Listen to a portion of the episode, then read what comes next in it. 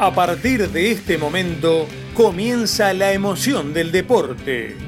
Toda la actualidad del mejor fútbol internacional está en Cancha Neutral, con los comentarios de un tridente de lujo, Klaus Germán, Darío Daix y Ricky López.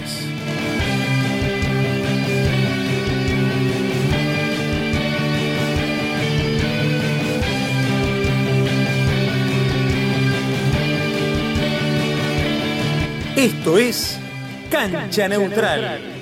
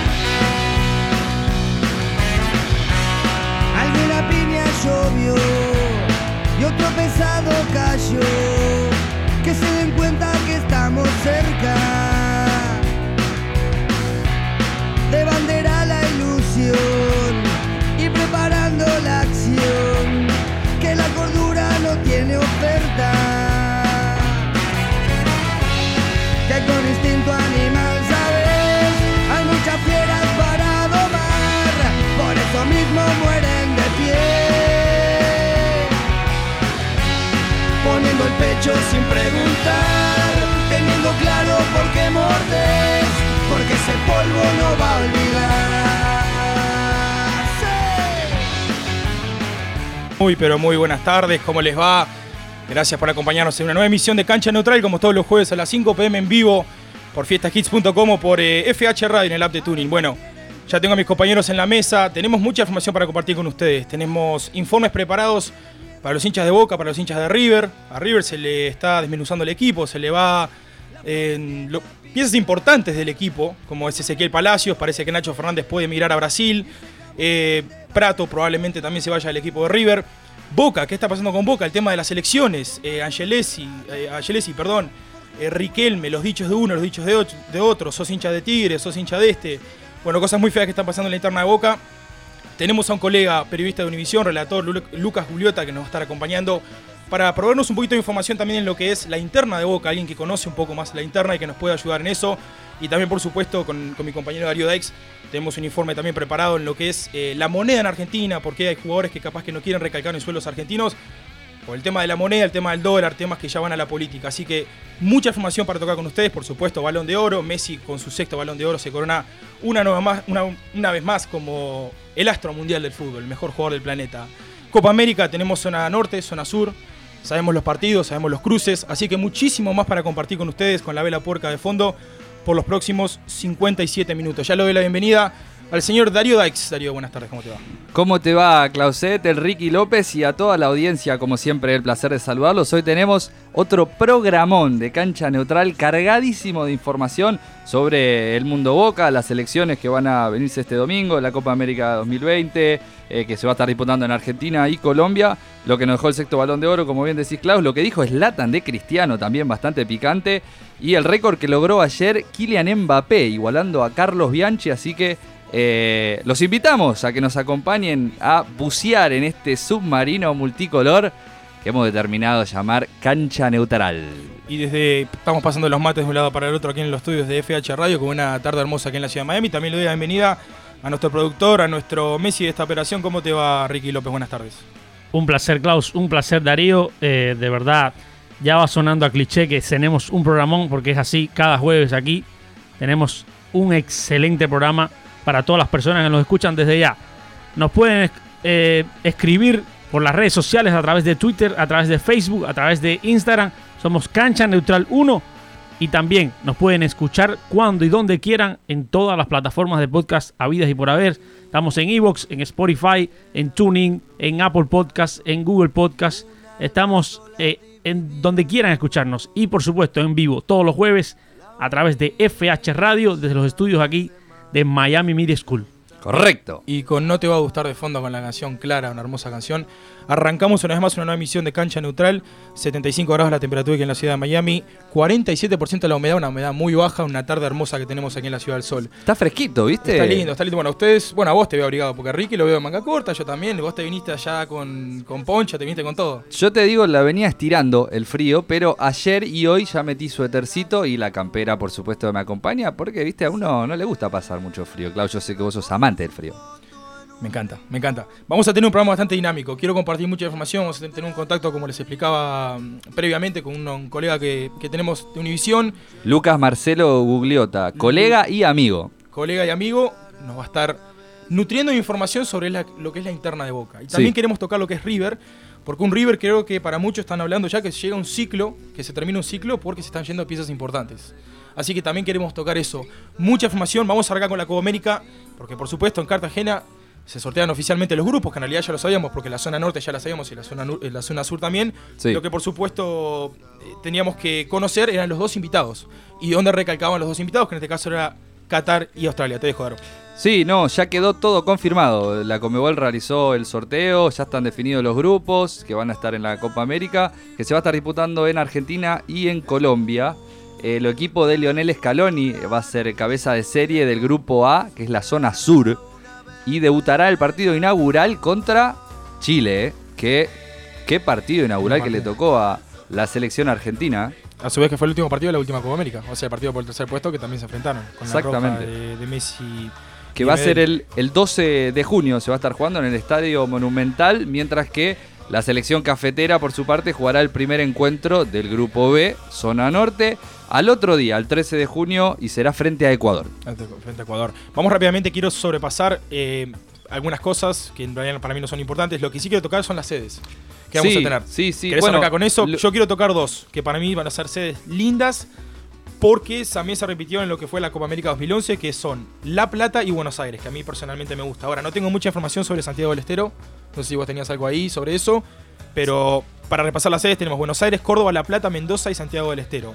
No está la bombonera como muchos decían, no está el cilindro de Racing como muchos decían. Eh, lo que sí, una vez más, Mendoza. Uruguay va a tener que jugar dos veces en Mendoza, pongo Uruguay en este ejemplo, porque por ejemplo va- también le va a tocar con la selección chilena, Sí. y todos sabemos que Mendoza, la selección chilena es local. Sí, eh, el Estadio Único de Santiago del Estero le ganó la pulseada al Bicentenario de San Juan. Eh, también tenemos que destacar que van a haber unos cambios en esta nueva Copa América, a diferencia de Brasil. Eh, tendrán unos un total de 38 partidos, son 12 partidos más que en Brasil y cada me gusta. seleccionado, me parece bien, porque cada seleccionado tiene un mínimo de 5 partidos asegurados, Claro. lo cual eh, está muy bien para todos los amantes del fútbol que queremos ver fútbol, que queremos ver selecciones enfrentándose a otras selecciones. Esto nos viene al palo. Bueno, pero ya podemos cambiar, te- también te puedo refutar en algo, te puedo decir que hay un movimiento impresionante de muchos jugadores que dicen que esto es impresionante, o sea, que están jugando, van a jugar 8 partidos en un mes. Bueno, son jugadores profesionales, Si- si van a estar representando a sus selecciones. año. Pero si, si ganas el Mundial de Fútbol, tienes que jugar siete partidos, por ejemplo. Bueno, si lo ganás. Bueno, Acá tenés que jugar 8 partidos mínimo y después tenés que jugar cuartos, semifinal. no, no, no, no. Cinco partidos mínimo. Sí, y después te, Y si después los sos cuartos. finalista, claro, son ocho partidos Son en 8 total. partidos en total, está bien. No. Pero lo que te quiero decir es que después de una temporada, ya con la Copa América como antecedente el año pasado, el Mundial el- para los, clasi- los que clasificaron el Mundial anterior, creo que es una carga de partidos bastante... A mí me encanta. Sí, a ver, a mí también me encanta. A ver, creo que el jugador fútbol, por supuesto. Creo que el jugador, así como también rechaza al VAR porque pueden hacer menos picardías en la cancha, también van a rechazar que se haya modificado esto y que haya más partidos y que tengan que ser ellos los que son exigidos físicamente. Me parece que el jugador profesional mal no le va, vive de lo que todos quisiéramos vivir y todos quisiéramos hacer. Bueno, ellos son los privilegiados que encima están representando a sus selecciones en una Copa América. ¿Quieres que te diga que es una de las cosas que más me gusta de esta Copa América? Y es que eh, cualquier equipo en, en el formato actual pierde dos partidos y ya está eliminado. Claro. Aquí pierdes dos partidos y todavía queda mucha, mucha Copa América para, para saber quiénes serán los que avanzarán a los cuartos de final.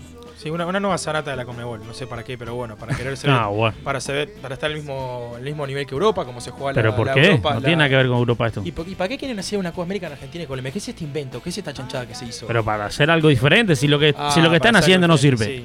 Para mí que es para que quieren que Messi finalmente gane una No, lo que hay- no, a ver, te, voy a decir en realidad Pero cuál bueno. es cuál es el objetivo de esto Dale. y es que la FIFA ha dado la orden de que se, se junten en el mismo año la Copa América y, y la Eurocopa.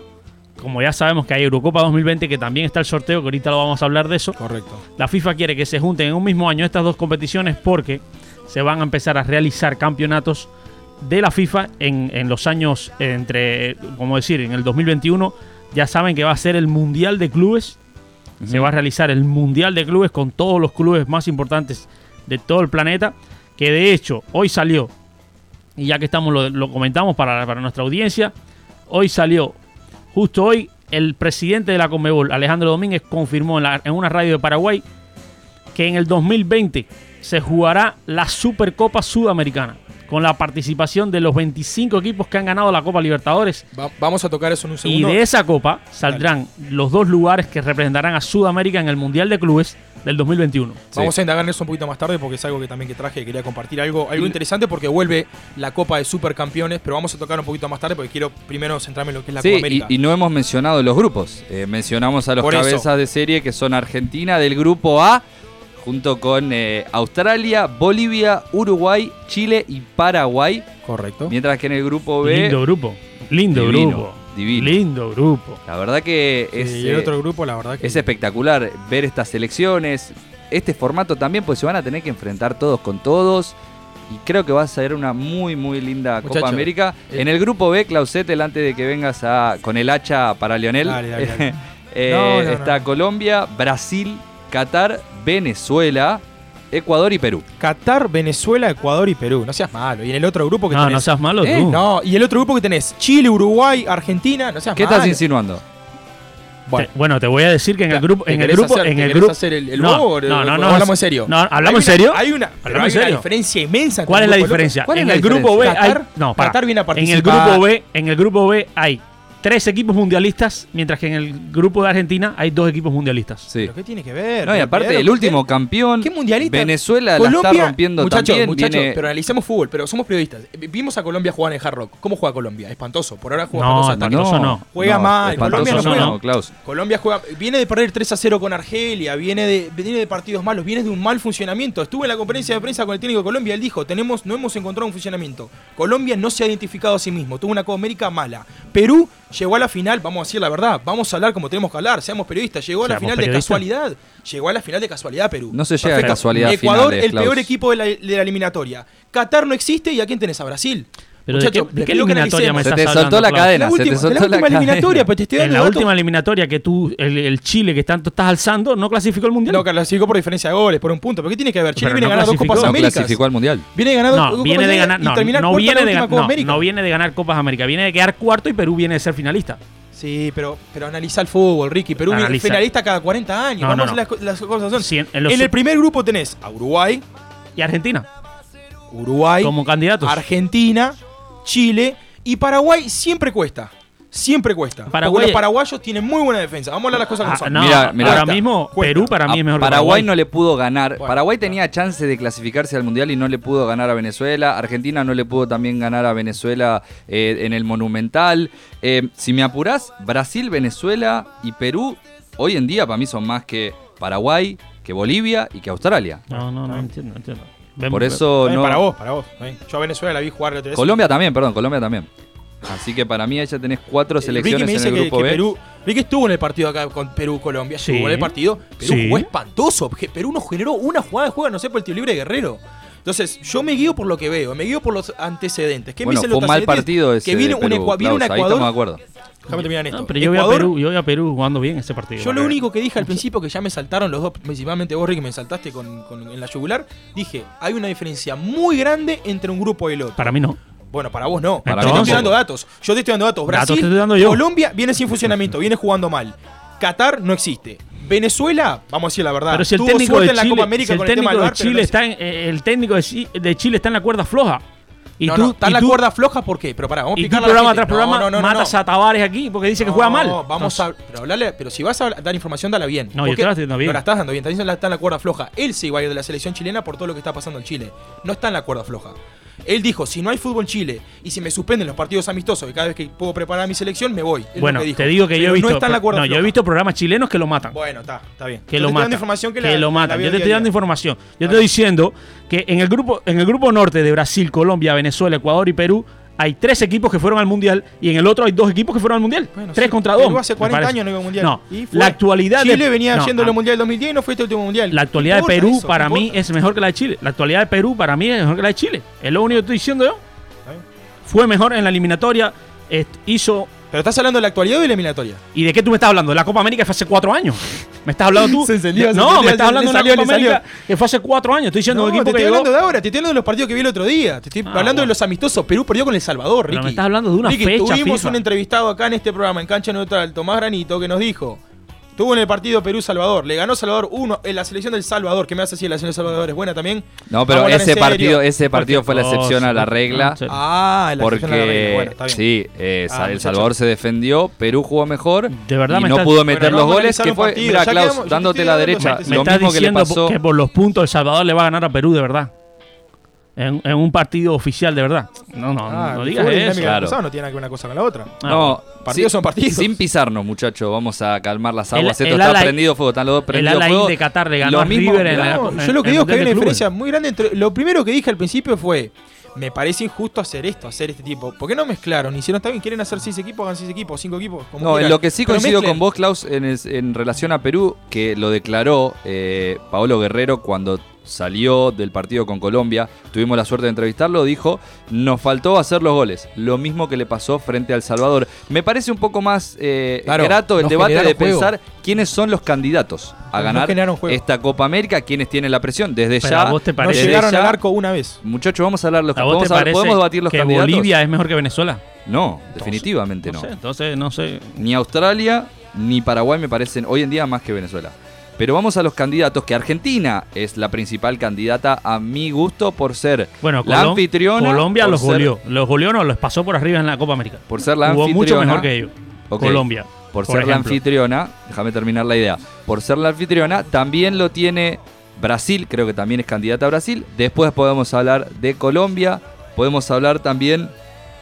Que, ¿quién, ¿Quién ven como cuarta selección eh, candidata al título? Los de siempre, Uruguay. No voy a- no me den a Uruguay por favorito. Por- Ya lo dieron para favorito la Copa América pasada y quedó fuera. Sí, ustedes siempre quieren eh, No, nosotros- ir, de, ir de escondido, de tapados a la. a Nunca a las favorito, copas. siempre desde atrás. Ah, eso es lo que les gusta a ustedes. Pero son Como favoritos, siempre. son candidatos. Para mí, el único candidato es Brasil, candidato fuerte. Los demás vienen ahí. Argentina con el, con el amigo de ustedes, con Scaloni. Después Uruguay, Colombia, que dice Klaus que, que juega espantoso. Chile, la Chile de Klaus y Perú. Y sí, si no me quedo con la Brasil de Ricky, que pierde con rivales como perdió con Argentina. Después, ¿con quién fue que perdió también? Que, se comi- que, que perdió. Después la Copa Brasil. ¿Qué más decía? Que Brasil ¿Con quién perdió bien. Brasil? Jamaica, creo que fue. No ¿Con quién perdió Brasil? Me acuerdo que fue. Un No, ahora te lo- amistoso, ahora te lo busco, amistoso tranquilo, ahora te lo busco. de- de yo me, yo estoy basando en lo de ahora. No me estoy basando en lo de antes. Vaya que me estás dando datos ahora, Brasil, digo. Brasil Y la- es el candidato a ganar la Copa América. Es Para- el campeón de la Copa Para Yo lo América. pongo es en, Argentina. en el mismo nivel, Klaus. Ah. Pongámoslo en el mismo nivel. Ah, bueno. Pongámoslo en el mismo escalón junto con Argentina. Pongámoslo en el mismo Scaloni junto con Argentina. Para mí no está en el mismo escalón. Para mí, Vos se lo ves un poquito más a Brasil. Claro. Bueno, viene de ser el último campeón. Más sólido. Tiene sentido. un proyecto Sí, más sólido. No sé si más sólido. Más sólido, sí. Porque proyecto le ha más estado, sólido. le ha estado costando el juego a Brasil, Ricky. Le costó con Argentina. Que parece que se va de Flamengo también. Le costó con Argentina. Eh, no sé si es tanto más sólida Brasil. Bueno, no, no, no escríbanos. Eh, Cancha Neutral 1 en Instagram, Cancha Neutral 1 en Twitter, Cancha Neutral en Facebook. Mensaje directo si nos quieren hacer el arroba y escribirnos. Para mí personalmente, Colombia, Brasil, Qatar, Venezuela, Ecuador, Perú, la verdad que es un grupo muy débil, muy débil comparado a Uruguay, Australia, Argentina, Bolivia, Chile Paraguay. Es algo personal que tengo, puede ser que esté equivocado, puede ser que no, es mi percepción. Para terminar un poquito, redondear la idea de la Copa América. A ver, eh, las sedes. Hablamos de, por supuesto, Buenos Aires, Córdoba, La Plata, Mendoza y Santiago del Estero en Argentina. Y no tocamos, por supuesto, el país colombiano, porque Colombia va a ser uno de los países también anfitrión. Eh, Te los digo, te los la digo. mano, te los digo ¿Lo tenés? Dale, pues yo tengo acá sí, también. Dale vos. eh, en Colombia va a ser el Pascual Guerrero de Cali, el eh, Atanasio Girardot de Medellín y el Metropolitano de Barranquilla, más el Campín de Bogotá. El famoso campeón de Bogotá, que Sí. lo- me acuerdo que lo remodelaron para aquel Mundial Sub-20 que tuvo Colombia. Eh, a ver, También va a ser, perdóname, también Dale, va a ser el Hernán Ramírez Villegas de Pereira, eh, provisional. No va a ser uno de los estadios principales, sino que ante cualquier imprevisto va a estar ahí. Mientras que lo de Argentina ya lo mencionaste, lo volvemos a mencionar. Si se acaban de unir a la transmisión, va a ser el Monumental, el Mario Alberto Kempes, el Malvinas Argentinas de Mendoza, el Estadio Ciudad de la Plata y el Estadio Único de Santiago del Estero. eh, que finalmente le terminó ganando la pulseada al Bicentenario de San Juan. Correcto. Y en Argentina, el Monumental de Núñez, el estadio de River Plate, es donde va, por supuesto, la inauguración de este torneo continental. En este caso sería un torneo intercontinental porque tenemos dos equipos de otro continente, en este caso Qatar y Australia, en este caso como invitados. Pero bueno, Argentina y Chile van a estar en el... Voy a rápidamente a repasar solo los primeros partidos del prim- de la primera fecha de, de la zona sur y Dale. la zona norte. Argentina arranca con Chile el 12 de junio en el Estadio Monumental. Uruguay-Australia en el Mario Alberto Kempes en Córdoba, el mismo lugar donde va a ser eh, la sede de la Copa Sudamericana 2020. Van a enfrentar la selección eh, de los canguros contra la selección charrúa. Y Paraguay estará jugando contra Bolivia en el Estadio Malvinas Argentinas de Mendoza. Por la zona norte, en este caso, perdón, la zona norte, eh, Colombia, en este caso, va a debutar en Estadio Campín, en la capital, en su fría capital de Bogotá, contra la selección ecuatoriana. Brasil lo hará contra Venezuela en el Pascual Guerrero de Cali. Y la selección de Perú estará jugando contra la selección de Qatar en el Anastasio Giraldo de Medellín, el estadio del Atlético Nacional. Así que así es como van a abrir las selecciones lo que es esta Copa América. Por supuesto, como lo remarcaba mi colega previamente Ricky López, clasifican 4 de 6. Así que de estos 6 equipos que van por cada bando, en este caso por la zona sur y la zona norte, van a clasificar 4 equipos. Eh, favoritos rápidamente, para tirarlo como un debate rápido, para clasificar en la zona A, o en este caso en la zona sur. Sí, como le estábamos mencionando, para mí creo que va a ser trascendental el partido inaugural entre Argentina y Chile, porque, digo, Argentina, Ah, Va a ser local Argentina. Y aparte, la Debe onda, que, tener- la onda que hay con Chile no es buena. la sangre en el ojo, le debe tener muchísima bronca a esta selección chilena que le arrebató dos Copas Américas a la selección de Messi, así que eh, creo que va a ir definitivamente por la gloria Argentina. Correcto. Yo les decía. Dame los pero dame los para favoritos. mí Brasil es el favorito, el, el principal favorito. Sí, no te pedí el favorito de la Copa, te pedí los, los, los que van a clasificar, los, los favoritos. Ya me dijiste 40 veces que Brasil. Ah, Estás no sé, enamorado de. Brasil, te vas a poner No. la verde amarela. No, no estoy enamorado de Brasil. Ojalá y gane Uruguay, ojalá. Para mí me gustaría ganar Uruguay, pero veo, Ya. veo a Brasil favorito. Tu mujer es uruguaya, ¿no, Ricky? Sí. ¿Cómo no va a querer que gane Uruguay? Mirá. No, Y me se, encanta, anda- me se encanta andan la selección. tirando con de todo. No sé, lo veo con Flamengo, con Gabigol, ahora lo Ah, veo con bueno. Brasil. Lo veo muy. Ahora me viene acá al estudio y empieza a hablar portugués. Ricky, vos no habías dicho que Pará. veías a River como campeón No, de la Copa Libertadores. Flamengo, No, dijiste Flamengo. Yo dije, yo dije que me gustaría ganar a Flamengo, pero veía a River más sólido para ganar la Copa América. me Vos, parece. Klaus, habías dicho River. Yo he hecho, sí, Bien. sí, pero Klaus se cambió de Boca primero, después para River, después para Flamengo. Klaus- al final nunca supimos a quién le iba Klaus en verdad. Mirá, la, la enciclopedia López te, No, él, la, máquina de River del señor acá no sé qué le pasó en la final. En dos minutos se comió dos goles. Eh, Colombia, Brasil, Qatar, Venezuela, Ecuador, Perú. Creo que acá pasa Colombia, Brasil seguro, ¿no? Sería lo. Y Venezuela, Perú. Creo que sería lo. Por supuesto, no Sí. estamos haciendo futurología, pero. Sí, sí, es días. Es fútbol también. Cualquier cosa puede pasar si no preguntarle a River. Y después del grupo A tendríamos Argentina, Australia, Bolivia, Uruguay, Chile, Paraguay.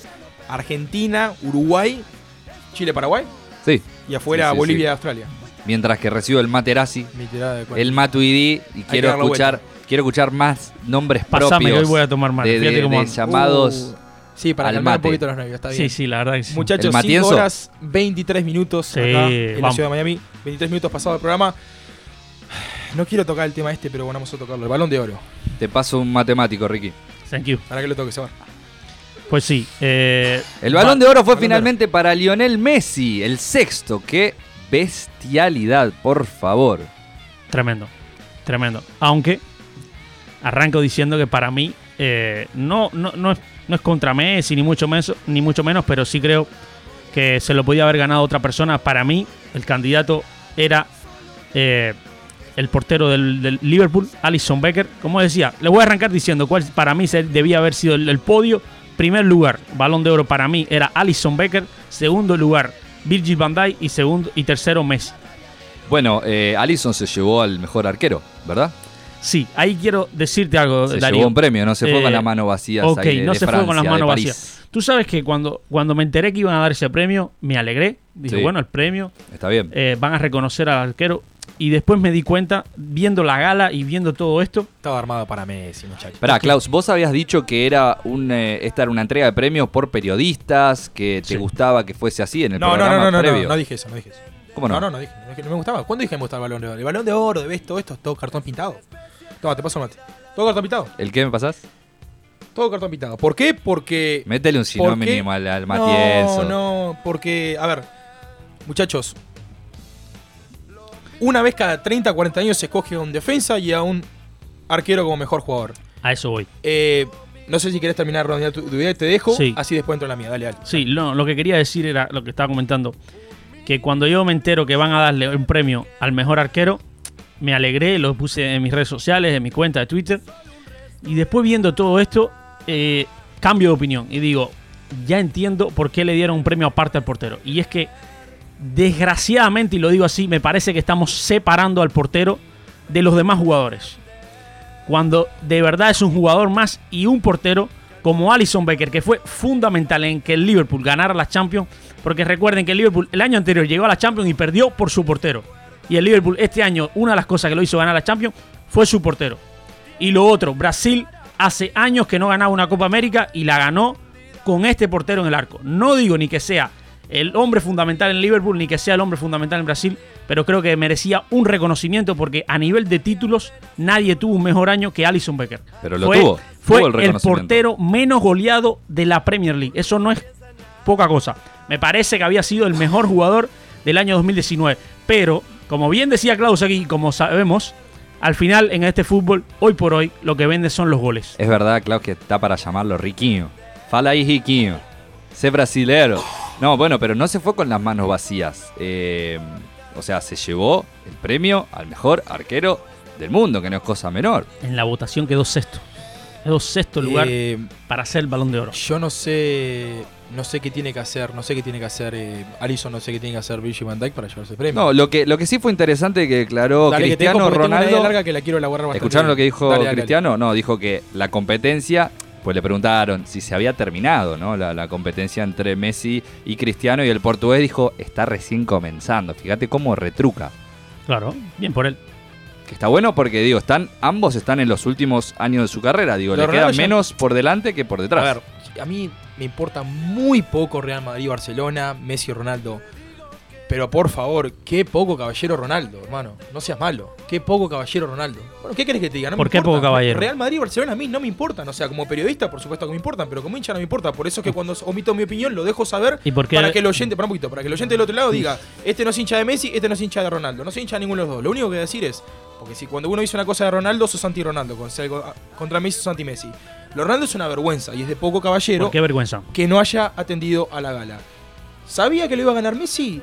Y bueno, hermano, cerrá la boca y cométela, no digas más nada. Shh, calladito la boca y no sabía que iba a pero ganar un poco-.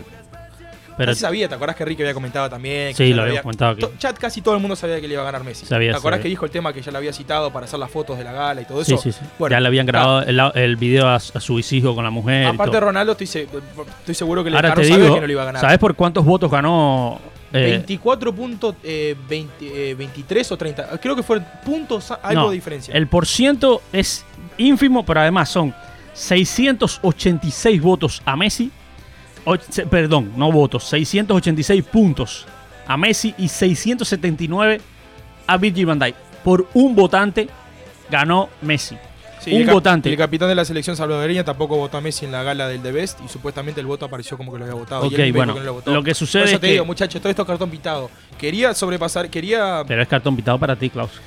Pero ¿qué- ¿en qué toca el fútbol? ¿En qué, qué, qué lo hace? ¿Qué Bueno, No, Lo que sucede es que Messi tiene seis principalmente, de principalmente porque tiene todo el mundo pendiente de la entrega del balón de oro. Ya les digo, les digo. ser Pero que este balón de oro eso. para Messi cura la temporada fracasada que tuvo. Que lo único que pudo obtener fue la liga, que quedó A fuera de mí- la Champions. a mí me parece- papelón, a mí me parece- la final de la Copa del Rey. Me parece que el papelón que con la hizo. selección argentina. Exacto, el papelón que hizo con la selección argentina en la Copa América me parecía que, que no debería ser Messi el mayor galardonado del año. Me parecía, ya les digo, Alison Baker y si no, Virgil van Dijk. Aquí me aporta un fiel oyente del programa, Fernando Serrano, le mandamos un abrazo, que bueno, Saludo. un dato que tenemos, por supuesto, que Ronaldo está en Italia, no está más en el Real Madrid, claro que hacías la comparación entre No, no, no, pero él- eh. Barcelona y Real Madrid. Pero, no, digo, otra, otro más que le dio a Ronaldo fue Zlatan Ibrahimovic, que ya Sí. confirmó que bueno, no va a estar más en Los Ángeles Galaxy, que va a ir al fútbol italiano y el, el- el, eh, sueco fiel a su estilo disparó. Em, el Ronaldo original es el brasileño, así que Sí, ya arrancó eh, picante, como siempre, como le gusta a él. A, Ibra a siempre le- ha, ha sido muy fan de, de Ronaldo, el, el gordo, como le decimos cariñosamente. Y, y- y sobre todo no- nunca se ha llevado bien con este con Cristiano. Ahora, Ojo, para- yo, ad- yo adhiero, ¿eh? Yo- para lo que les yo pegan- con Zlatan, yo coincido con Zlatan. a los que le pegan a Cristiano Ronaldo eh, de la forma que, que- que- que lo he visto en las redes sociales, de que no es un ejemplo para los niños, porque no va a entregar un premio, porque no va porque Messi se lo ganó. Por favor, Cristiano lleva 15 años, 15 años siendo un ejemplo para los niños, dando todo por el fútbol, siendo tremendo profesional. Por favor, de verdad, no estemos diciendo que... eh, Se lo digo a los periodistas que he visto muchos, como que, que tirándole palo y, y ¿Sabes con cómo se dice de eso en inglés? Sore loser. No. Sore loser, mal perdedor. Ok. Pero hermano, andá, sentate y, y andá a la gana. Si, ido. sabes que vas, si ha sabes ido. que la Fue ganas, el- vas. Pero fue el premio de Best. Bueno, No tiene que ir a todo. En el momento, esa- en el momento que se no estaba se haciendo. sabía, porque esa estaba muy apretada y no pero- se sabía pero si ganaba. Messi, Messi no fue en el, en el de Best del año pasado. Bueno. ¿No fue? No, igual No pará, yo, yo coincido en que debió haber ido, ¿eh? Yo estoy totalmente de comentario que acuerdo con Klaus. Es libre, a ver si Ronaldo Seguro, pero que ido tenés no, que pero, ir- o sea, No tiene porque le estaban dando en ese mismo momento le estaban dando el premio a- al mejor jugador porque ¿Cómo que coincidieron. no tiene que ir si está nominado entre los mejores jugadores del mundo? Sí, No tiene que por qué ir, ir. tiene que no ir, Ricky. tiene por qué ir. Ricky, Tiene que no tiene por qué ir. Dale, dale. Si va así porque quiere, si no se lo van a ganar, no tiene por qué ir. Tenés razón, dale. El tipo en ese momento le estaban dando el premio al mejor jugador de Italia, que coincidieron la gala del Ah, Balón de Oro claro. y, y la gala del. Lo que Ah, pasa. Ricky, no seas no, mal. lo que pasa es cuando Italia, te conviene. mal, a mí me importa lo que haga Cristiano, me importa dos pepinos. El que quiera ir, que vaya, y el que no, que no vaya. Que Eso que tiene que ir por obligación, no tiene por qué ir. A nosotros. de tu frase, Ricky. A nosotros nos Eh, gusta. Estás en el que momento para vayan. tirarla. A nosotros nos gusta que vayan los jugadores, obviamente, pero no es que tienen que ir. No tienen que ir, no tienen que ir y listo. ¿Y la frase que queda perfecta? Recoge y vete, loco, ya está. Me coge y vete, queda. Bueno, Qué buena es esa frase. A ver, yo quiero plantear algo rapidito, rápidamente. Quiero elaborar una idea que tengo. Quiero dar datos, porque se puede, la, ver- la verdad, la- por supuesto al oyente le interesa la opinión de uno, pero lo más relevante en este caso son la información y los datos. Y cuando uno tiene argumentos para debatir y para presentar su idea y su forma de pensar. Virgil van Dijk, el defensor que por 84 partidos no lo pudieron pasar. ¿ok? Defensor campeón de la Champions League después de estar abajo un 3 a 0 contra Messi. Lo eliminó al Barcelona. Pieza campeón de la fundamental de la recuperación de Holanda. Pieza eh, fundamental en la recuperación de Holanda para llegar a una final contra Portugal, para ser Holanda protagonista una vez más en selecciones después de haber fracasado y no haber podido llegar al Mundial de Rusia 2018. Y a la Eurocopa. Un jugador que participó en más de 15 goles en todas las competiciones para Liverpool, estamos hablando de un central. Si fuera Sergio Ramos hubiéramos dicho, ¡Uy, Sergio Ramos, qué jugadorazo! No, es Virgil van Dijk, un pibe que vino del Southampton que no lo conoce nadie, por eso no tiene marketing. No se arregla el pelito, no tiene tatuajes. Eh, ¿Qué más tenía que hacer Virgil van Dijk para ganar este premio? En su área, que es el área del defensa, hizo todo bien. Fue el defensor menos eh, vencido de la Premier League.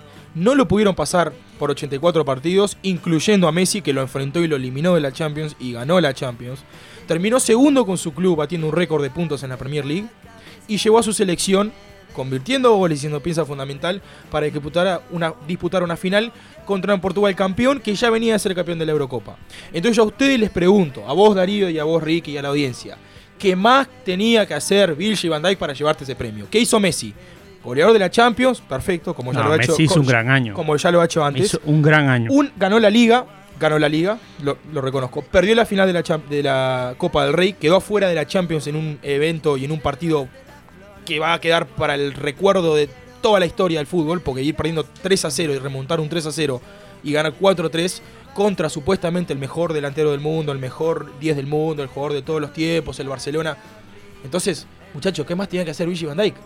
¿Qué, hizo Messi este año? Los goles. A ver, pones a Virgil van Dijk y a Messi en una cancha y ¿quién es mejor jugando la pelota?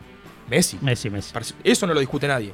Ahora, si esto es un premio para la individualidad del jugador, ¿qué más tenía que hacer Virgil van Dijk en lo personal para llevarse ese premio?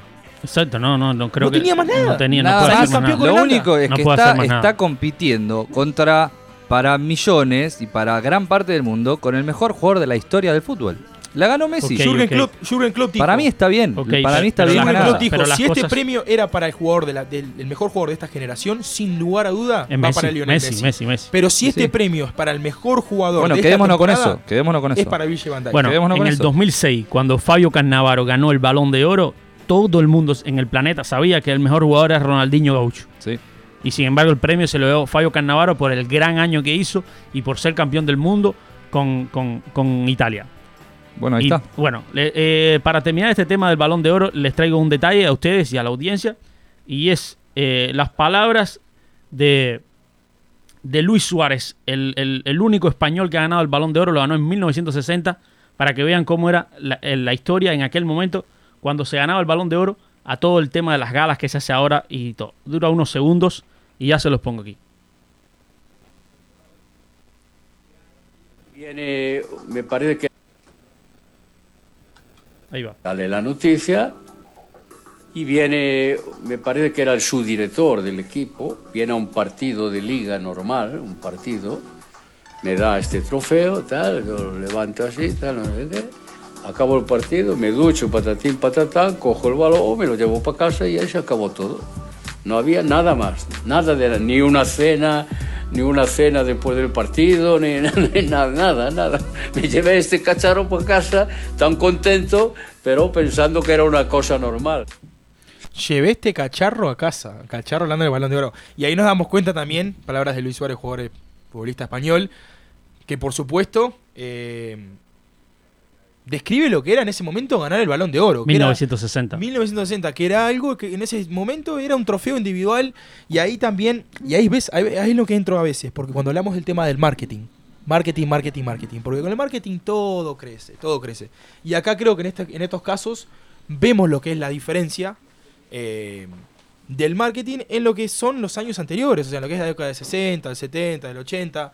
Ganar una Libertadores en esa época era mucho más difícil, tenías que ir a lugares como Barranquilla, como Río de Janeiro, como Belo Horizonte, como Monumental de Núñez, como Chile. O sea, tenías que ir a lugares eh, espesos en jugar. Y todo ha cambiado el entorno del fútbol. Así que lindas palabras de Luis Suárez que más o menos nos, Sí. no, nos deja saber lo que era en esa época. El único balón de oro de la historia de España, para, para que vean. Y como decía ahí, la, la sencillez que le entregaron aquel premio, prácticamente ni hubo una cena, ni hubo una ceremonia, se salió la noticia, se lo trajeron al campo y se lo llevó a su está. casa sin Ni saber la importancia, la importancia que, que ha tenido que en el fútbol español, que tantas estrellas, sobre todo en los últimos años, ha dado y sea el único.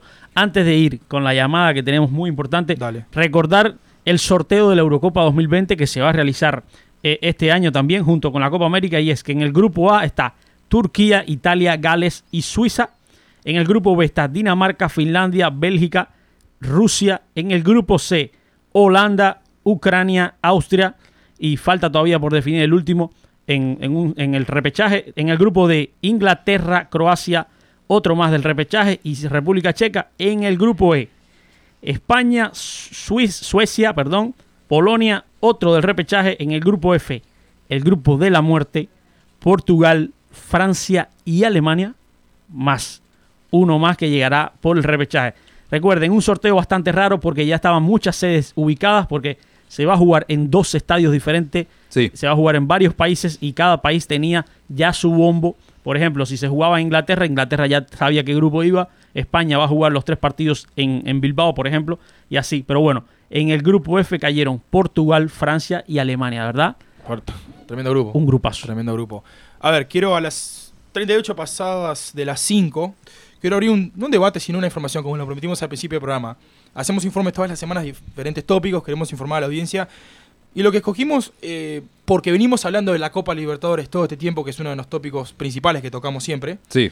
Eh, Boca River, Boca River, Boca River. Estuvimos dos meses hablando de Boca River. Los primeros seis programas nuestros fueron de Boca River. Entonces, creo que era importante tocar los ciclos de Boca River. ¿Qué están pasando en Boca River? A River se le está yendo los jugadores, como estábamos hablando previamente. Y en Boca hay una situación que está en este momento muy caldeada. Muchos lo dicen como nunca lo habían eh, tenido la experiencia de ver. Una elección tan caldeada, tirándose mucho barro de un lado para el otro. Tenemos en línea Lucas Marcelo Guliota, eh, periodista, relator de Univisión. Él está bastante en lo que es la interna de Boca, tiene mucho conocimiento, mucha información y tiene la deferencia de acompañarnos acá en Cancha Neutral y nutrirnos un poquito de información, así los podemos informar, por supuesto, a ustedes. ¿Me escuchás, Lucas? Klaus, ¿cómo estás? ¿Cómo estás? Buenas tardes. Gracias por acompañarnos en Cancha Neutral. ¿Todo bien? Gracias a vos. Pri- Principalmente déjame mandarte un saludo a, a vos, a Ricky y a Daro por, Gracias. invitarme al programa. Este, que la verdad que lo- los vengo escuchando los últimos programas y, y hacen un trabajo excepcional, son periodistas eh, tremendos y me gusta mucho lo que hacen. Así que gracias por invitarme al, al programa. Gracias a vos por estar. Lucas, a ver, eh, nutrinos un poco de información. ¿Qué es lo que está pasando en la interna de Boca? Contanos un poquito de las listas, porque sabemos que, y para abrir un poquito el debate también, el tema de Pablo Guerrero. Supuestamente está todo acordado con Pablo Guerrero, lo tiene acordado el oficialismo. Ahora, si no gana el oficialismo, no se sabe si viene Pablo Guerrero. El tema del dólar en la moneda en Argentina. Contanos un poco cómo está todo este tema. A ver, eh, vos lo dijiste, está todo muy mezclado. Que si gana este, que si gana el otro. Eh, por ejemplo, Es política. Eh, hoy, hoy se habló que si ganaba eh, Ameal por parte de Riquelme, por parte de Pregolini, que venía de técnico Almirón. Hoy se discutió eso eh, por parte de Román, un amigo que tiene una buena relación con Riquelme. Eh, sigue andando el oficialismo, que viene Pablo Guerrero, que ya se arregló lo de Gaitán. Se habla de todo. Eh, yo, de la manera que lo veo por ahora, el tema de la política en Boca, y no es para, para minimizar ni nada, creo que toda esta revolución está pasando mucho por, por las redes.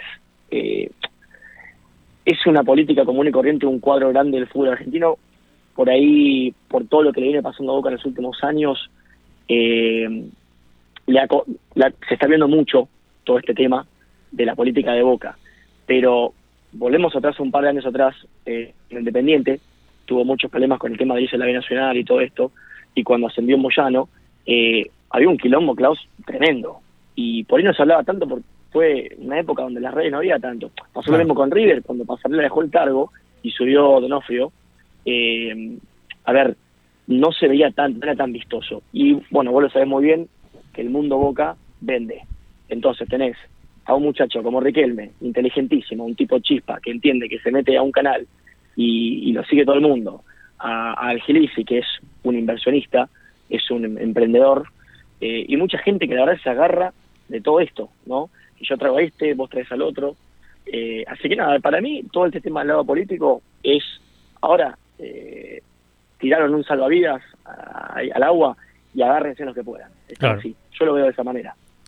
Sí, sí, e, es, es, es política y al final en este tema de elecciones y todo se traslada. Eh, Gago, un placer que estés aquí, como siempre, eh, te, te digo, desde ya. Y además, es importante que, que- que estés acá hoy porque nosotros nos, nos dedicamos mucho al fútbol sudamericano y obviamente eh, Boca es uno de los más grandes del fútbol sudamericano. Y es importante que la gente entienda que el domingo hay elecciones en Boca y, y- y por las posturas que hay, va a estar bastante dividido y sobre todo eso de que Riquelme de una vez se decidió por quién va a estar y va a estar con Ameal, como tú decías. Ahora, te consulto, eh, Gago, para ti, ¿cómo calificas la gestión de Angelici eh, durante estos años?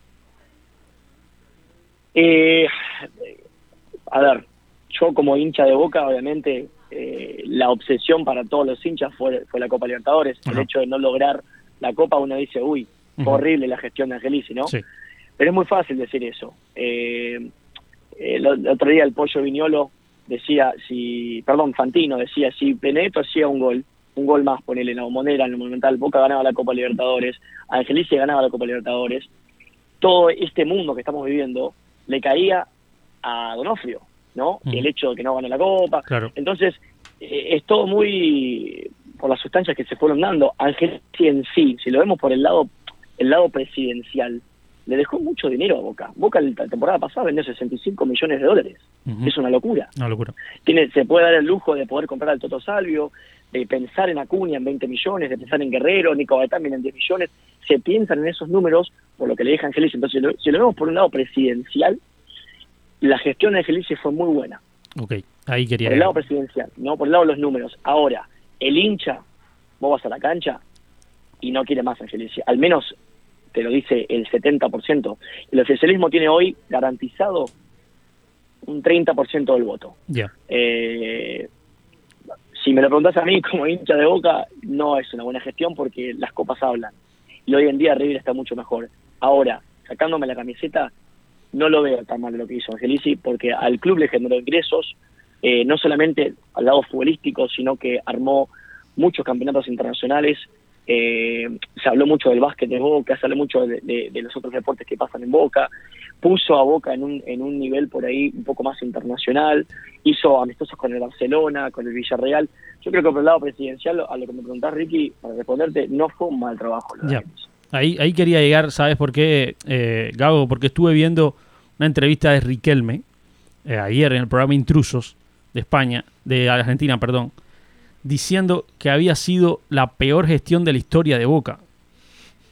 Yo entiendo que es política y todo, pero me parece que el mensaje está, está feo porque eh, Angelici, como tú decías, eh, y he escuchado en estos, en estos días, estructuralmente eh, creó muchos campos de entrenamiento de Boca, gimnasio, le puso las luces al estadio.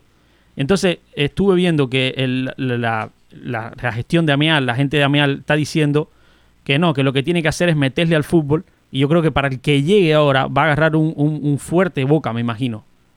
Y como tú decías, no se puede negar que Angelici también, con la gestión de Angelici, ganaron do- un bicampeonato, ¿no? En Argentina. Por supuesto. Sí. Sí, sí. Y, y ya les digo, al que venga ahora de presidente, sea quien sea, obviamente al hincha le duele no ganar la Libertadores. Pero yo creo que ese dolor que tiene el hincha, más que nada, Gao, y respóndeme tú, si puedes, va más allá, va más por el tema de que River fue quien ganó esas Libertadores.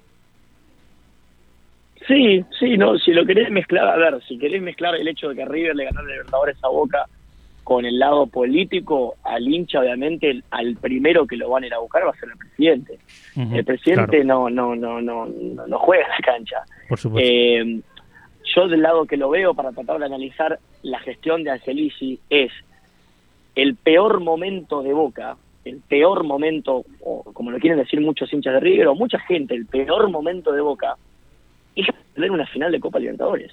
Claro. O sea, no es un, no es un dato menor, estamos hablando del el, el torneo más importante de- de- del continente de Sudamérica.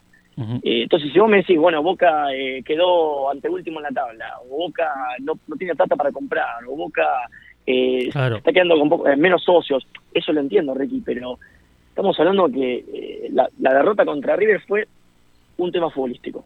Eh, Yo lo veo así.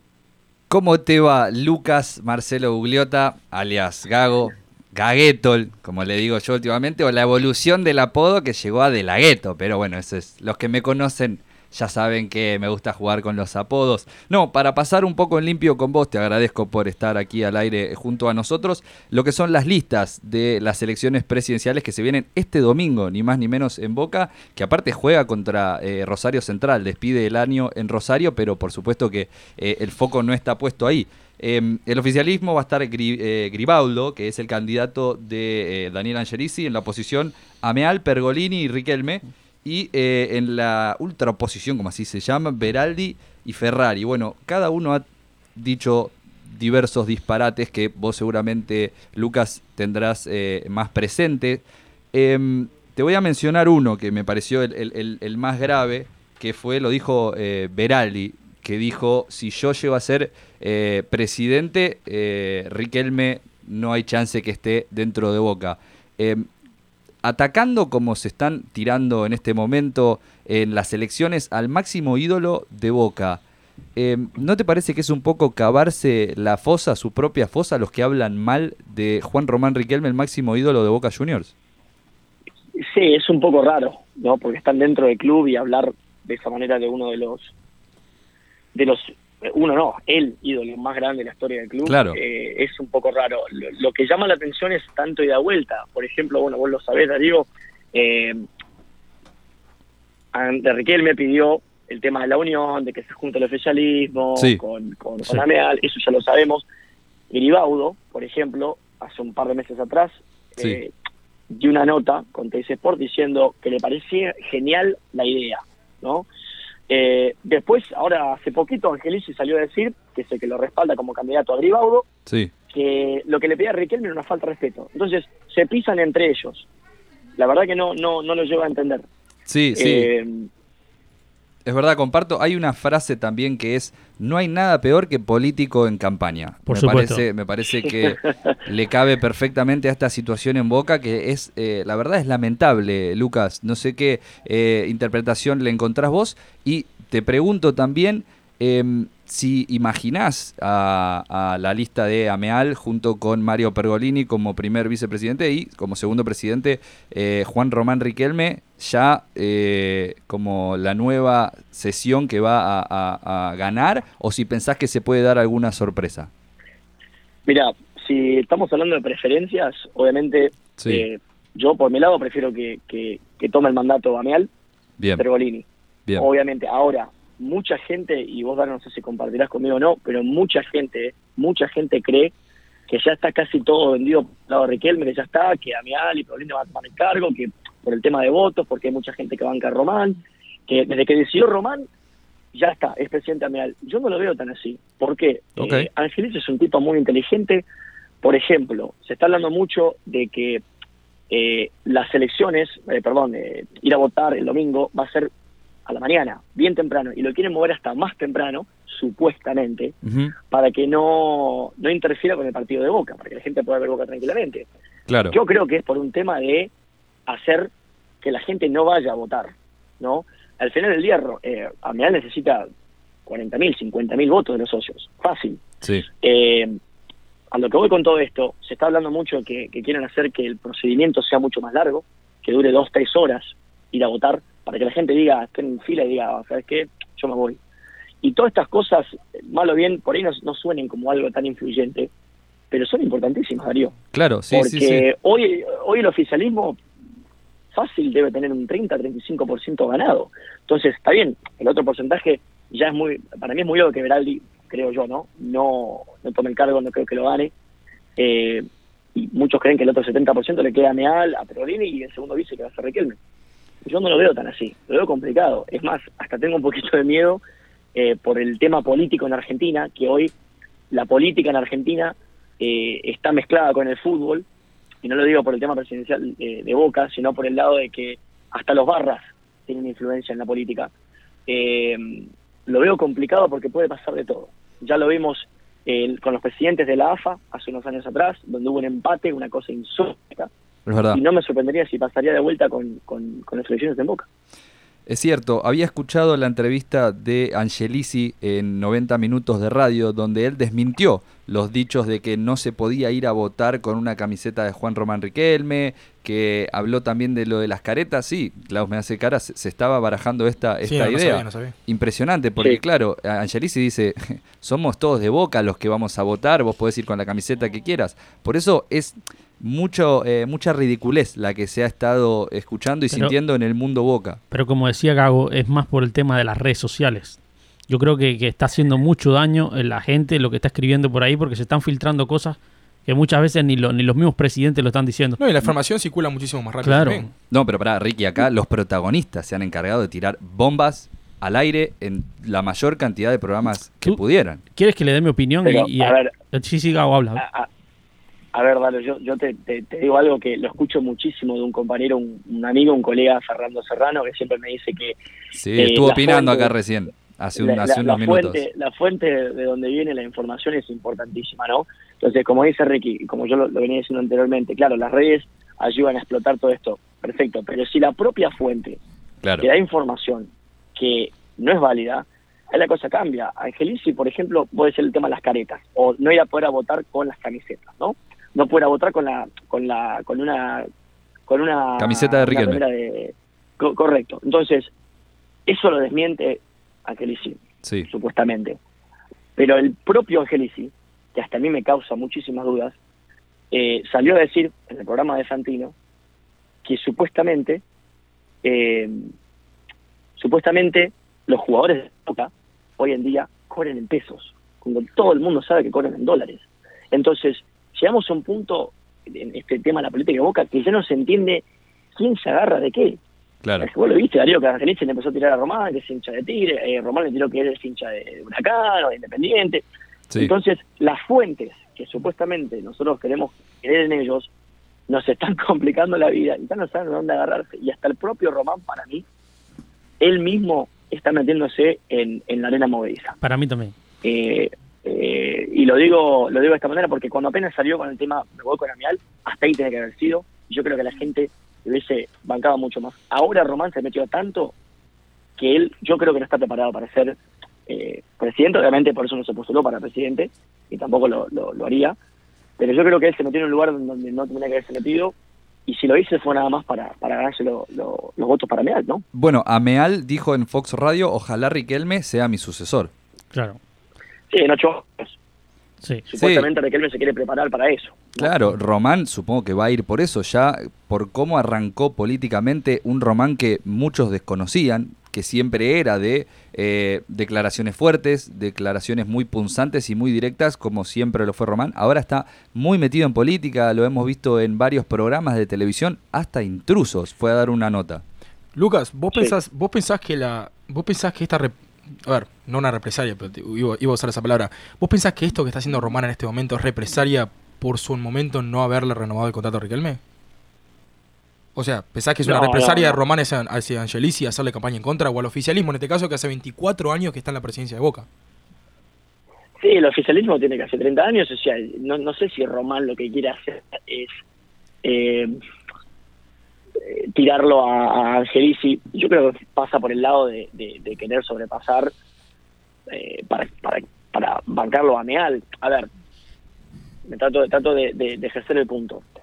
Si Riquelme tuviese tierra vieja con Angelici, todo el tema que no le renovó y que no le quiso pagar más y que esto que el otro, eligió el peor momento para hacerlo. Eh, De acuerdo. obviamente le ayuda todo eso, ¿no? Le ayuda decir que, que fue el presidente que no me abrió las puertas, que no me renovó, que me sacó de Boca, que me hizo retirarme en argentino. Eso le ayuda para respaldarlo a Meal. Pero no creo que, que lo haga por eso. Eh, sería un capricho. Yo creo que lo hace más que todo para para, para plantear esa imagen en contra de Angelici solamente para que a Meal sumen en votos. Por un capricho propio no lo creo, Klaus. Eh, te digo, eh, Gabo, viéndolo desde fuera, sin, sin fanatismo por el club, sin fanatismo por Riquelme, hay algo en el discurso de Riquelme que no me termina de convencer. Y, y, y Angelici dijo en, en Fox Sports dijo algo que, que- que me causó bastante. Y dijo, si Riquelme de verdad quería la unidad, bien, bien, se podía haber quedado al margen y después agregarse a cualquiera de los, de, la- de los, de los presidentes que llegara al club. Yo Es creo, verdad. yo creo que si Riquelme dice, ok, eh, o, o el propio Meal dice, bueno, si yo gano, Riquelme va a ser mi, mi- mi vicepresidente, hasta ahí todo bien, pero ya esto de, de Riquelme metiéndose en el barro, yendo a programas cuando nunca iba a tantos programas y tirándole tan fuerte a la, a la, a la presidencia actual, al oficialismo, como decimos, me parece que, que un poco, sí, para el que es fiel, fiel de Riquelme, está todo bien, pero para el que no tanto, Sí, está haciendo puede, política. puede está quedar haciendo mal, política. puede quedar feo, sí. Lucas, ya de paso que tenemos Sí. acá en el aire, te quiero, te quiero aprovechar Sí, para, para, para que te unas a la conversación también porque quiero tocar el tema de River. Como sabes, Ezequiel Palacios va a ser transferido a Bayern Leverkusen. Se está hablando de una posible eliminación de Nacho Fernández al Inter de Porto Alegre. Vos me hablaste en el principio de la nota algo con el tema de la plata, el tema del dinero en Argentina, que muchos jugadores cobran en pesos, otros cobran en dólares. El tema de los contratos de River. Algunos dicen que River está muy mal económicamente porque todos sus contratos son en dólares. Y Boca últimamente lo ha cambiado, está haciendo contratos en pesos. Ahora viene el arribo supuestamente de Pablo Guerrero, que es un jugador que está cobrando en dólares. Y el sueldo de Pablo Guerrero, te lo digo yo, son 500 mil dólares en el Inter de Porto Alegre por mes. Es mucha plata.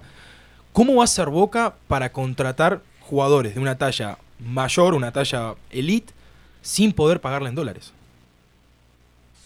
Bueno, lo, lo, lo, lo que hizo Angelici muy inteligentemente en los últimos años fue blindar a los jugadores. Y creo que eso le Boca, a Boca le deja un ingreso residual.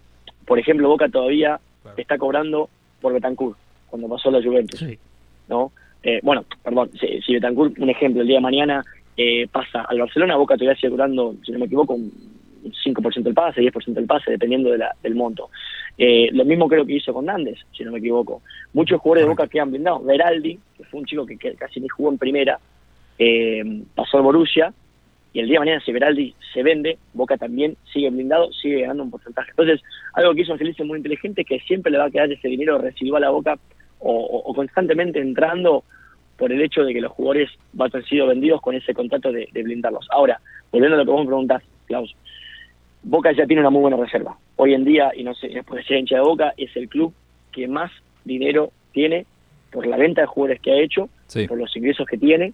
Eh, y yo creo que para tener un jugador como Pablo Guerrero, eh, es más, me preocupa un poco más la supuesta eh, compra de, del huevo Acuña, que yo sé que es todo un rumor, pero estamos hablando de un jugador que está actualmente rompiéndola y tiene un contrato de más de de 15, 20 millones de dólares y es mucho es muy complicado. Lo mismo le pasa con Gaitán. Gaitán creo que es mucho más eh, mucho más caro que, que Pablo Guerrero. Pablo Guerrero está, si no me equivoco, 5 millones, claro, me había dicho. Eh, La cláusula es 4 y está Boca. Boca no tiene ningún tipo de problema de Está pagar, bien, por el, supuesto. el- el salario son 500 mil dólares Claro. al, al mes, por Eh, a lo que voy es, lo de Gaitán va a ser igual o más, porque está en una liga en donde le paga muchísimo más. Boca está extremadamente, extremadamente eh, bien con el tema económico. Creo que no, no lo quiero comparar con River porque la diferencia con River es que River no ha vendido tanto. Y por- porque no fue el interés del club. Eh, Angelici es un, es un inversionista, es un, un empresario y el tipo vino a generarle ingresos a Boca. Y yo creo que por el lado de Pablo Guerrero eh, está más que, más que, más que, más que bien el tema de, de, de- perdón, el lado económico. Claro, eh, a eso iba a ir. Si algo era inobjetable en la campaña de Angelici es que le dio grandes números económicos a Boca porque en la Sí. misma nota en 90 minutos eh, radio dijo que él recibió el club con 6 millones de dólares al año, al año de sponsors y el presidente que eh, asuma el domingo se va a encontrar con 22 millones eh, de dólares al año por sponsors. Em, por supuesto que Boca estaba en superávit y demás. Lo que por supuesto em, se le ha reclamado a, a Angelici era que futbolísticamente Boca no pudo con este River de Gallardo. Para ir cerrando, eh, Lucas, y como argentino que sos, em, también el vicepresidente de la Fórmula Ameal, Pele- eh, Pergolini, eh, salió a defenderlo a Román de los ataques de Diego Maradona. No sé si eh, estabas al tanto que Diego había dicho que, Sí. eh, que bueno que Román se había vendido al mejor postor. Está claro que la relación Maradona-Riquelme está rota hace varios años y bueno Pergolini tremendo lo que salió a decir siendo vicepresidente eh, de Diego Armando Maradona, que para los argentinos y para muchos amantes del fútbol ha sido muy importante. Dijo, de un burro, ¿qué podés esperar? Un tipo que ha hecho muchas cosas, levanta el dedo como si fuese Jesucristo. Él siempre tiene la frase que indica al norte y todos vimos que muchas veces indicó para el norte y había que ir para el sur. Debería tener un poco más de códigos ya que tanto le gustan. Eh, no sé qué opinión te merece esta este ida y vuelta que tuvieron Maradona y Pergolini. A ver, lo del Diego es interesante, Daro, porque ya lo sabemos que por ahí están en una etapa de su vida en donde le, complican un poco las declaraciones. Nunca nadie le va a quitar el mérito que es uno de los mejores jugadores de la historia del fútbol. Sí, es verdad. Eh, pero es pero es casi como Riquelme. O sea, cuando Diego dice vamos para acá, va todo el mundo para allá. Entonces, eh, lo que dice el Diego es, es, es lo mismo que hace Riquelme. Eh, yo, por el lado de lo, de lo que está sucediendo con, con, con el lado político de Boca, algo que me lo preguntaba Ricky más temprano, no tuve la oportunidad de contestarle, fue que mm, Román supuestamente que pedía la, pedía la unidad, ¿no? Eh, si, si no se dio la unidad, se fue con Ameal, ¿por qué no eligió el lado de- del oficialismo o por qué no, no eligió el uno o el otro? Eh, yo creo que Román eligió a Ameal por el simple hecho de una comodidad, de que tenía todo en contra de Angelici. Recordemos que Román era muy amigo de Pedro Pompilio, falleció Pedro Pompilio en su cargo, después tomó el cargo eh, Ameal, y bueno, de ahí siguió la relación, entonces se agarró del más fácil. Pero para contestarte directamente la pregunta, Aro, lo, lo de Maradona, eh, para mí son, son, son cosas del Diego, eh, él tiene su- ese hábito de salir a hablar y decir eh, lo primero que se le cruza, no tiene filtros, está perfecto la manera de ser de él, pero sabemos que tiene una relación complicada con Román, eh, Claro. pero es, es, es, es como que Román le tira lo mismo al Diego, es lo mismo. Los dos si dicen vamos para el norte, eh, lo sigue todo el mundo. Entonces, eh, la verdad que me- no, comparto con el Diego y me parece una tontería. Lucas, te quiero agradecer por eh, traer la deferencia, tomarte unos segundos, unos minutos para charlar con nosotros sobre este tema. La verdad que queríamos informarle a nuestra audiencia, tenemos mucha audiencia acá en Miami, Argentina, Uruguaya, que por supuesto está metido todo lo que es el ambiente eh, de fútbol sudamericano. Así que te quiero, te quiero agradecer por el tiempo que te tomaste en, en charlar con nosotros y por supuesto bienvenido para el futuro. Eh, capaz que una vez que pasan las elecciones nos podés también informar un poquito cómo quedó eh, las listas, por ejemplo, en este, caso las listas ganadoras, y, cómo se perfila el nuevo año de Boca y si hay alguna, alguna transferencia en la mira, otra que, que no sea Pablo Guerrero o Nico Gaitán, que son las que ya conocemos. Así que te agradezco de ahora. ¿Dónde te podemos ver? ¿Estás en, en TUDN? ¿Estás relatando los partidos de la Europa League, de la Champions, los jueves, los miércoles? ¿Cómo es eso? Sí, lo, el jueves, este jueves ahí está la última fecha de la Europa League. Eh, TUDN Extra vendría a ser el, el sucesor de Univisión Deportes, lo que era antes Univisión Deportes, y ahora Univisión tiene los derechos de la Champions League, de la Europa League eh, y de la, de la clasificación de la Eurocopa y la Eurocopa también. Entonces, eh, por TUDN Extra. Es la Pero, donde- pero por, por fútbol para ustedes también a través de su cuenta de, de- de Instagram, ahí con, con nuestro compañero Gago, que hacen una dupla excelente narrando todo el fútbol prácticamente semi profesional de aquí de, de Miami. Y la verdad que nosotros aquí somos bastante seguidor de, de esa cuenta y del trabajo de ustedes. Es algo que queríamos que la gente supiera. Fútbol para ustedes en Instagram. ¿Cómo, cómo que semi, Riquiño? No me quedó clara esa parte. ¿eh? No, no, no, no, No, me ustedes. mencionó, no Yo lo digo- mencionó. yo no digo me de- mencioné, me tiró el semi. Yo digo del fútbol semi profesional de, ma- de, de aquí. Ah, de- ok, pensé que eran los relatos no, semiprofesionales. no, no. No, ustedes- el, el fútbol para ustedes, los pueden seguir en el fútbol para ustedes, la verdad que tienen relatos de muchas ligas aquí en el sur de la Florida, relatos ejemplares. Lucas, muchísimas gracias por estar con nosotros y hablaremos en el futuro. No, gracias a ustedes, chicos, Daro, eh, Ricky, Klaus, por, por invitarme al programa. Más allá de, de, de- de las diferencias que tengo con, con Klaus Germán, siempre hay mucho cariño. Y lo que están haciendo, la verdad que es, es, es muy lindo. Dale. Esto de traerle a la gente periodismo deportivo, así que les agradezco invitarme y espero poder estar con ustedes pronto. Un abrazo grande. Por muchachos. supuesto, abrazo, cuídate, gracias.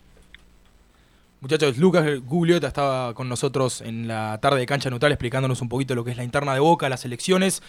Y bueno, se nos va una emisión más de cancha neutral, son 6.06 de la tarde, tiempo del este, nos vamos. Estamos por supuesto en fiestashits.com todos los jueves de 5 a 6 de la tarde, tiempo del este, tiempo de Miami. Estaremos por supuesto el jueves que viene, como todos los jueves con cancha neutral. Gracias por estar del otro lado, gracias por dejarnos ser parte de su tarde. Tengan ustedes un excelente cierre de semana. Hasta la próxima.